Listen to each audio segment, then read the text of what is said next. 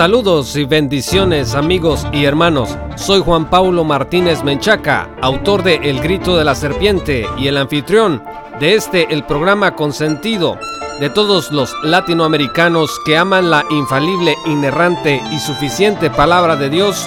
Romanos 1.16, Encuentro de Divulgación Bíblica y Teológica para la Gloria de Dios.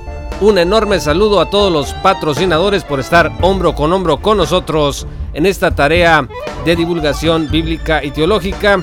Saludos especiales a los que nos están escuchando desde Radio Faro de Gracia, desde Radio Jalel y por supuesto desde Sonidos en la Noche, allá en Ecuador con nuestro amigo y hermano Gustavo Cisneros.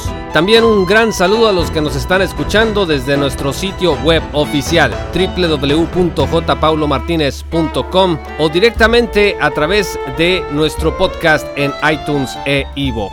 Hay una canción muy popular de un cantante mexicano que se llama Vicente Fernández que dice, pudiéramos morir en las cantinas y nunca lograríamos olvidarlas, mujeres son mujeres tan divinas, no queda otro camino que adorarlas. Bueno amigos, no es que a mí me guste estas canciones, pero retratan de alguna manera la devoción que hay en todo el mundo, yo diría, hacia la mujer, la mujer que ha inspirado los más grandes poemas, que ha inspirado la construcción de grandes edificios, de grandes obras, las, ha impulsado las carreras de muchos hombres, testimonio de grandes, grandes eh, capitales en el mundo, tiene tras de sí el cariño y el amor de una mujer. Por supuesto que para el feminismo estas cosas que acabo de decir, pues están fuera de lugar, porque mientras nosotros decimos que detrás de cada gran hombre hay una gran mujer, el feminismo dice que detrás de una gran mujer no hay nadie. Lo cierto es que hablar de la mujer, amigos, es hablar de un vaso frágil, hablar de lo más delicado, de lo más hermoso que existe en el mundo, eh, verse en los ojos de la esposa, es eh, simplemente perderse en un mar sin final, en un océano cuyas olas parece que acarician a la luna y cuyas estrellas parecen jamás apagarse y no dejar cabida al sol. Pero dejando de lado este aspecto, amigos de las mujeres, Ciertamente el día de hoy existe una presión fuerte de parte del feminismo para que la mujer sea reconocida exactamente igual eh, como el hombre en cuanto a roles, no nada más en cuanto a la naturaleza humana, que todos estamos de acuerdo que somos iguales en dignidad, en honor, somos iguales delante de Dios porque ambos fuimos creados a imagen y semejanza de nuestro Padre Celestial. Sin embargo, esta lucha del feminismo pues ya se coló a la iglesia y si antes había presión de parte de algunos ministerios para que la mujer eh, se convirtiera en la líder de las congregaciones, en lo que se le denomina pastoras o obispas, eh, no sé cómo usted le quiera decir, pues estos grupos ahora se han fortalecido porque tienen de su lado todo el discurso del derecho humanismo que está buscando, dicen, la reivindicación de la mujer. Por ejemplo, el manual de disciplina de la iglesia presbiteriana trae como apéndice, bueno, no recuerdo si es esa o la constitución, pero uno de esos dos documentos trae como apéndice pues una declaración de por los derechos humanos a favor de la mujer en donde dice pues que no se va a atender o se van a tener que rechazar todos los estereotipos que existan de género. Yo no sé qué, qué pensaron los que incluyeron este documento en este eh, orden presbiteriano, porque eh, desde luego que para todos los que crearon esas eh, normas, el que la mujer, por ejemplo, en la iglesia tenga un rol o en la familia tenga un rol desde el punto de vista bíblico, es ni más ni menos que un estereotipo de género. Amigos, en el mundo entero, las mujeres predican. Estoy seguro que todos los que nos están oyendo alguna vez cuando menos han escuchado a una mujer predicar. En la iglesia, eso es un hecho. El que las mujeres pues ya están en nuestras iglesias, en unas más, en otras menos, pues predicando la, la palabra de Dios. Algunas eh, en, en, los roles de predicación, pues allá aparece la hermana fulana, hoy va a predicar, este domingo va a predicar ella, y luego va a predicar un hombre, y luego va a predicar una mujer, y así se hacen los roles. De hecho, en los institutos bíblicos, en los seminarios, también el papel de la mujer pues es evidente en muchas partes. Yo mismo tuve eh, una maestra en el seminario. El tema aquí es estas cosas que están, eh, por las que estamos atravesando en relación a las mujeres, pues si tienen de verdad un peso bíblico en esto. Amigos, hay que reconocer que esto presenta varios problemas, o una de dos, o simplemente te retiras del mundo en donde existen mujeres predicando, o sea, te sales a Marte, o te quedas en este mundo y, e intentas ser lo más fiel posible para honrar la palabra de Dios, que es lo que finalmente todos nosotros estamos buscando. Entonces, eh, las mujeres predican en todo el mundo, en las calles, en las asambleas solemnes, pero no nada más predican, sino que además muchas de ellas son las que gobiernan las congregaciones con o sin la compañía de sus esposos cuando están casadas. ¿eh? Hace poco escuchaba yo a una mujer que hablaba de sí misma como la pastora, predicando en una iglesia, enseñaba sobre una persona que había crecido hasta el techo y luego había descendido a su tamaño original, que ella conocía, decía las leyes espirituales de la Biblia, cosa que me sonó a mí a las leyes espirituales de Deepak Chopra, y decía que la maldición y bendición estaban en tu boca, esperando pues tus decretos. Esta mujer que legitimaba su mensaje en el hecho de que había sido sanada por Dios de una terrible enfermedad, pues estaba en realidad entregando una doctrina metafísica de nueva era. Ahora, ¿acaso no hay hombres que también entregan estos falsos mensajes? Pues claro que sí. O sea, no, esa mujer no entregó un mensaje torcido por ser mujer, sino porque no fue fiel al texto bíblico que quiso presentar. Pero de 10 mujeres predicadoras que yo he oído a lo largo de mi vida en vivo, ¿eh? cuando menos 9 han deshecho los pasajes predicados. ¿eh? Lo digo con respeto. Yo sé que esto que acabo de decir, pues para algunos puede sonar muy misógino. Lo que me queda claro a mí es que de acuerdo con las Sagradas Escrituras, Satanás engañó a Eva. Vean ustedes, segunda los Corintios capítulo 11 versículo 3. Y al parecer, pues sigue engañando con mayor facilidad a las mujeres que toman los púlpitos en nuestras iglesias. Una vez más, yo no estoy diciendo que nada más las mujeres estén siendo engañadas, porque la Biblia dice que Satanás engaña a hombres y mujeres por igual, pero estoy afirmando que al menos en la experiencia que yo he tenido, pues ha quedado como que muy evidente que Satanás sigue engañando a estas mujeres, sobre todo las que se suben a los púlpitos de muchas de nuestras iglesias. Los carismáticos y últimamente también cristianos confesionales de denominaciones históricas, pues se han encargado de expandir por todo el orbe el mensaje, escuchen, de que en la Biblia no existe ninguna prohibición para que la mujer predique o sea pastor de una iglesia. Exactamente amigos, están diciendo que en la Biblia no hay ninguna prohibición, que las ideas que se oponen a que la mujer lidere están enraizadas en el machismo y la misoginia, y que pues ya es hora de que la mujer sea reivindicada en la congregación luego de siglos de abuso y represión patriarcal. Por ejemplo, amigos, recientemente Protestante Digital publicó un artículo del pastor Ángel Vea, desde allá desde Córdoba, donde se expone la idea de que la prohibición de la mujer para hablar en la congregación carece de sustento exegético. En su escrito, el pastor Ángel Bea, que tituló Mujer y Biblia, un texto bastante discutido, dice que todo el asunto del silencio de la mujer era una respuesta del apóstol Pablo a ideas gnósticas que glorificaban a Eva y decían que la maternidad era mala. Entonces, pues el apóstol les dice, que callen, o sea, que se callen, pero que se callen con esas ideas paganas, o sea, guarden silencio. No permito que hablen herejías, o sea, pueden hablar todo lo demás, pero no herejías, y que vivan la maternidad como vinculada a su salvación. Uno de los argumentos más concurridos por reformados que promueven a la mujer predicadora en las asambleas cristianas, pues es el de R.C. Sproul. Ah, miren amigos, a mí R.C. Sproul es eh, uno de los referentes más importantes de lo que yo sé sobre la teología y la doctrina cristiana. Sin embargo, yo les voy a decir que en este caso la explicación que R.C. Sproul da, pues a mí no me convenció del todo. Él explicó que Autenceo es un verbo, una pax legómena, que prohibía a la mujer ejercer cierto tipo de autoridad, por ejemplo, la autoridad pastoral, pero de ninguna manera significaba que la mujer tenía prohibido exponer el mensaje el domingo por la mañana. O sea que cuando Pablo dice que no permito que la mujer ejerza autoridad sobre el hombre, no se está refiriendo a que la mujer no pueda entregar un mensaje el domingo, una predicación el domingo, sino a que la mujer no puede ejercer el obispado. Y bueno, ahí mismo en esa clase que él dio hace varios años, dijo, puedo estar mal.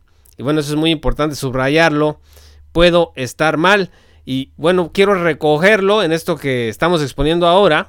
Puedo estar mal en lo que yo voy a exponer, pero al menos quiero fundamentar lo que estoy por decirles. Primera Corintios 14, versículos 33 al 36, pues no es un texto sencillo, eso es lo que dice el teólogo D. Carson en su artículo extraordinario llamado Silent in Churches on the Role of Women of 1 Corinthians 1433b 36. Pero Carson, amigos, también expresa que siempre se ha sorprendido por la cantidad de energía e ingenuidad que se ejerce para tratar de rescatar al apóstol Pablo de sí mismo y conformarlo a nuestra imagen. O sea, hay un esfuerzo de muchas partes de la iglesia de decir, no, es que Pablo está de acuerdo conmigo y no contigo.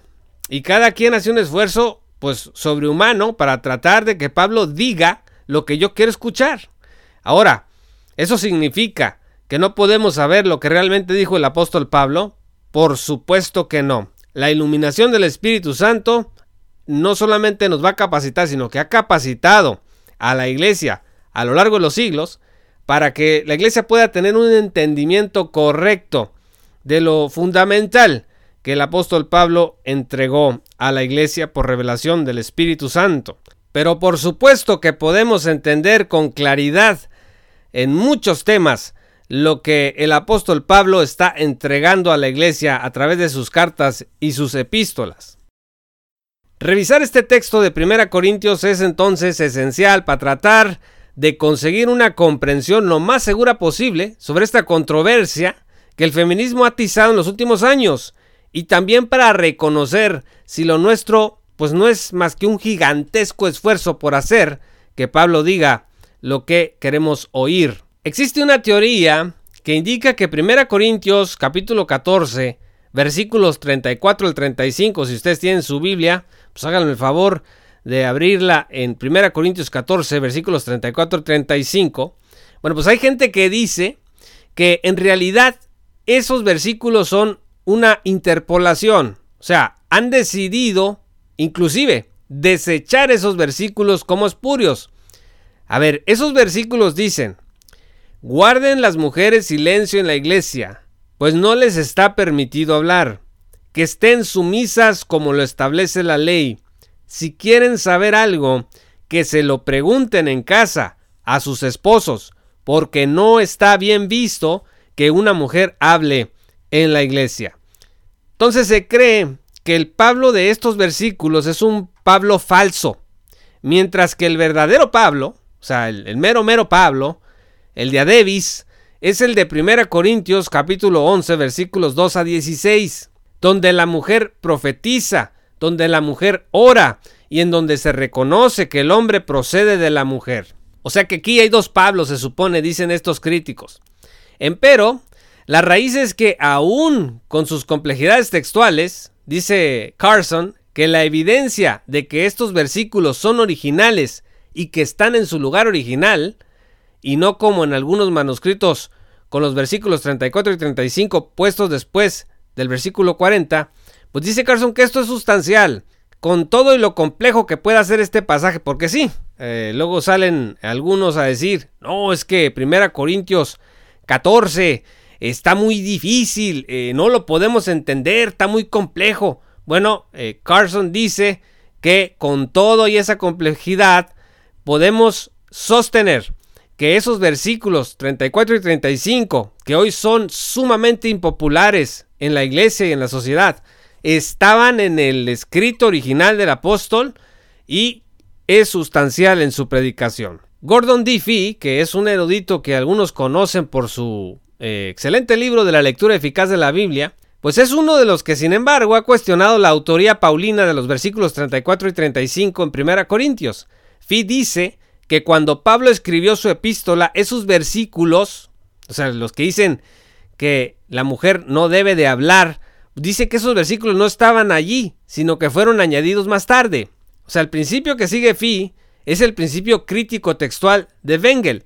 O sea, que dice, la forma del texto que mejor explica el origen de todas las otras formas, pues es la más parecida al original. De todas las opciones, Fi elige pensar que hay razones históricas para sostener que fue un editor posterior de la epístola de Pablo quien introdujo los versículos 34 y 35. O sea, que los versículos 34 y 35 de 1 Corintios 14 que dice que las mujeres deben de guardar silencio, no son versículos inspirados por Dios. Si nosotros nos detuviéramos aquí, pues estamos enfrente de un terrible problema. O sea, si lo que Gordon Diffie dice y los críticos que lo siguen dicen es verdad, que esos dos versículos no estaban en el, en el original, pues estamos metidos en un gravísimo problema. Sobre todo las iglesias que no permiten que las mujeres prediquen en la congregación en las asambleas solemnes o que no las dejan ser pastoras. Ahora, si lo que Gordon Diffie dice está equivocado, que esos versículos sí estaban en el original como dice Carson, entonces los que están en un gravísimo problema, pues son todos aquellos que no nada más permiten, sino que estimulan a las mujeres para que se suban al púlpito los domingos o en las asambleas solemnes y entreguen los mensajes a la congregación. ¿Por qué se pusieron estos versículos allí, el 34 y 35, según los críticos? Imaginándonos que no estaban en el original. Bueno, se supone, dicen, porque al final del primer siglo alguien quiso reconciliar 1 Timoteo 2 y 1 Corintios 14, o para parar cierto movimiento feminista que había en Éfeso. Sin embargo, la mayoría de los comentaristas, como les he dicho, no aceptan esta tesis de la omisión original de los versículos 34 al 35. Si tú tienes comentarios bíblicos, pues yo no sé cuántos tengas, pero la mayoría de los comentaristas no dicen que esos versículos no estaban en los manuscritos originales. De hecho, si tú hables una nueva versión internacional que al, calce, ahí en, al pie de página tiene a veces notas de crítica textual, no vas a encontrar una que diga, como por ejemplo si dice en Juan 8, que esos no eran parte de los manuscritos más antiguos o que no estaban ahí. El principio de Bengel es correcto, pero la tesis de Gordon Diffie es débil y debemos descartarla. Eso al menos es lo que concluye Carson y que nosotros también creemos. Por otro lado, amigos, que los versículos 34 y 35 se escribieron después del 33 es el punto de vista mayoritario, aunque en algunos manuscritos alguien haya deliberadamente traspuesto los versículos después del versículo 40. Y esto lo menciono porque este cambio pues es, ha generado también las críticas o sospechar, ¿no? De, de que estos versículos estaban en el original. Ahora, esto se apoya bajo el principio de crítica textual lectio difficilior potior, que quiere decir que la lectura más difícil es la preferible, o sea, cuando están los exegetas, los traductores trabajando, este es un principio que los guía en su traducción. Y este es un principio que a juicio de Carson, pues Gordon Diffie no toma en cuenta en su análisis. Entonces, amigos, existe una contradicción entre 1 Corintios 11, versículos 2 al 16, y 1 Corintios 14, versículos 34 al 35. Gordon Diffie dice que sí existe una contradicción, porque el primer pasaje dice que la mujer ora y profetiza en la congregación, mientras que el segundo pasaje ordena que la mujer debe callar de manera absoluta. Ahora, para tratar de conciliar estos pasajes, aquellos que rechazan esta tesis de Gordon Diffie por su debilidad externa e interna han dado cuando menos alguna de las siguientes explicaciones. 1. Que 1 Corintios 11, 2 al 16 se distingue de 1 Corintios 14, 2, 34, 35 en que el primero es un orden dado para situaciones fuera de la asamblea pública, mientras que el segundo es para las cosas que se dan dentro de la asamblea pública. Esta es la posición, por ejemplo, del pastor John MacArthur. Él dice, Bueno, cuando tú lees que la mujer ora y profetiza en 1 Corintios 11, lo que estás leyendo es algo que no ocurre dentro de la asamblea solemne, dentro de la congregación reunida públicamente para el culto cristiano. Mientras que lo que lees en 1 Corintios 14, eso sí está dicho dentro del orden de culto cristiano. 2. También se dice que aquí hay una contradicción, pues que no podemos resolver y se acabó. O sea, no se meten en más, hay una contradicción, no me toca a mí resolverla y punto. 3. Que la sumisión de la que se habla aquí no es de la mujer hacia el hombre, sino de la mujer hacia el orden de adoración que el hombre ha establecido, pero que es un orden al que el mismo hombre también debe someterse, no, no nada más la mujer, sino el hombre. 4. Que Pablo respondió a los valores burgueses de su época al referirse solo a las mujeres casadas. O sea, que era un asunto de la época, de la moral burguesa de aquel entonces y que las mujeres casadas, esas son las que se debían de callar dentro de la congregación. 5. Que en la cultura de la época las mujeres que normalmente eran iletradas hacían mucho ruido o que queriéndose revelar comenzaron a enseñar herejías. Esto pues esto suena muy sexista, la verdad. O sea, decir, bueno, es que como eran tan enfadosas las mujeres, pues Pablo les dijo que se callaran. Pues la verdad es que esta explicación, pues es muy insatisfactoria. 6.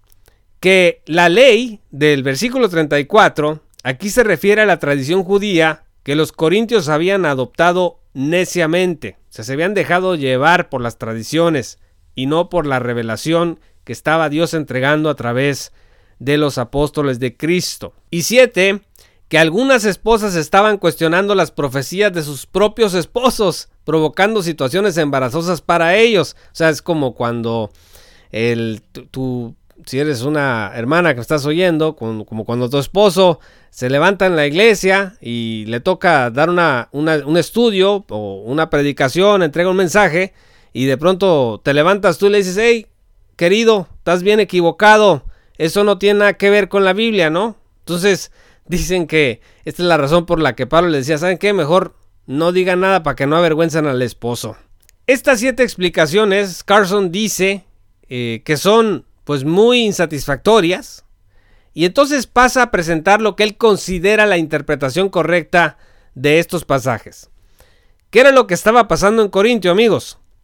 Lo que estaba pasando en Corintios es que las mujeres profetizaban Ciertamente, eso dice 1 Corintios 11, versículos 2.16. ¿Profetizaban dónde? Dentro de la congregación, el contexto así lo dice. De hecho, las eh, Biblias, al menos la nueva versión internacional, la Biblia de Jerusalén, ahí dicen, hay un título que no es inspirado, ese título no es inspirado, pero se refieren al orden dentro del culto. Entonces, las mujeres profetizaban, pero el apóstol Pablo requirió por inspiración divina que estas mujeres no participaran en la ponderación oral y pública de dichas profecías en ninguna iglesia. ¿eh? Eso según 1 Corintios 14, versículos 34 al 35. Por eso les dice que las mujeres no les está permitido hablar, porque efectivamente profetizaban, pero a la hora de averiguar si esas profecías eran conforme a la verdad y entregar una enseñanza, eso estaba a cargo de las autoridades masculinas de la iglesia. Al hablar de la ley, por otro lado, Pablo se estaba refiriendo al orden de la creación de Génesis capítulo 2 versículos 20 al 24. Aunque este pasaje, amigos, no dice que Eva permanecía en silencio, dicho orden pues sí sugiere un patrón de autoridad y sumisión. Este diseño se podía romper si las esposas disertaban públicamente pues sobre el significado de esas profecías. O sea, en la iglesia, la completa ponderación, la evaluación de las profecías caía sobre aquellos que Dios había designado como maestros y autoridades magisteriales en la congregación. Y los maestros y autoridades magisteriales en la congregación, pues eran puros hombres. Las mujeres en su caso preguntaban a sus esposos en sus casas acerca de las profecías. ¿Por qué? Porque querían respetar el orden de autoridad y sumisión que la ley estableció desde el Génesis. Y para apagar el orgullo de algunas mujeres y hombres en Corinto, el apóstol les hizo ver que ellos no eran el origen de la escritura y que ninguna profecía o revelación se debía oponer al fundamento apostólico. Vean ustedes el versículo 36 de 1 Corintios 14. Las cosas, amigos, debían hacerse en orden, no solo funcionalmente, sino escrituralmente. Y para la edificación de la iglesia, vean el versículo 26. Y esto, amigos, deberíamos recordarlo cuando en nuestras congregaciones creemos que el fin justifica los medios y que una proclamación en la asamblea pública, mientras sea buena, entre comillas, no importa si viene de un hombre o de una mujer. O sea, el chiste es que se predique la verdad y no importa quién la predique, ni a qué horas la predique, ni desde dónde se predique.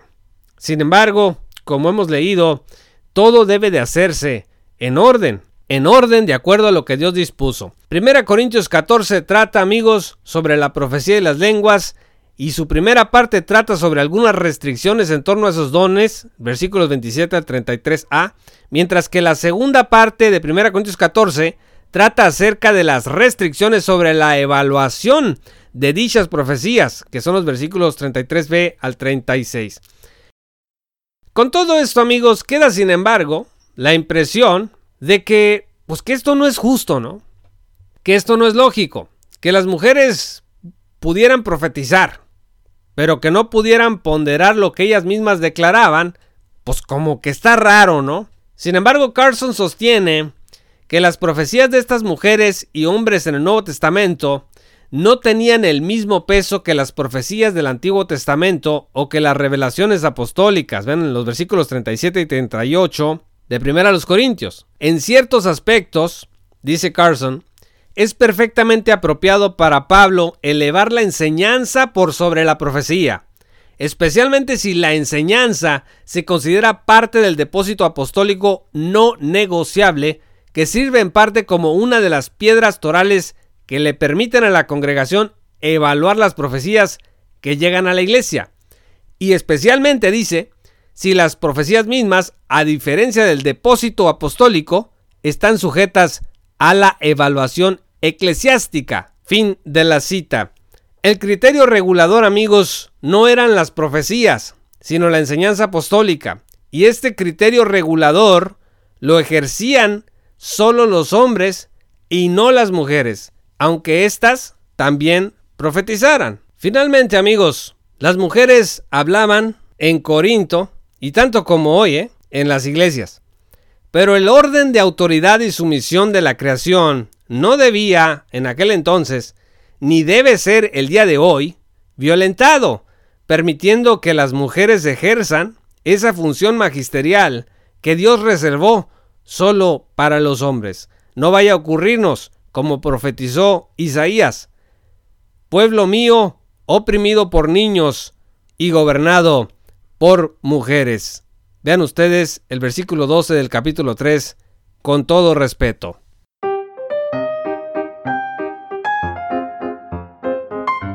Muchas gracias amigos y patrocinadores por escuchar este programa de Romanos 1.16. Si aún no eres patrocinador, te invito a que te unas desde un dólar al mes en www.jpaulomartinez.com o directamente en Patreon en www.patreon.com diagonal J.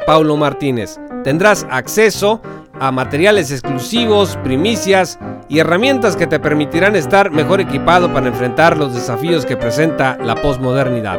De hecho, puedes adquirir uniéndote como patrocinador por tiempo limitado desde 3 dólares una copia Kindle de El Grito de la Serpiente, tercera edición mejorada y aumentada, para que puedas eh, tenerlo dentro de tu librería y puedas disfrutarlo y aprender junto conmigo, tanto como disfruté yo escribirlo para la gloria de Dios. Así que no te demores en unirte a esta gran comunidad. Un saludo especial a todos los patrocinadores. Muchas gracias por estar con nosotros en esta lead.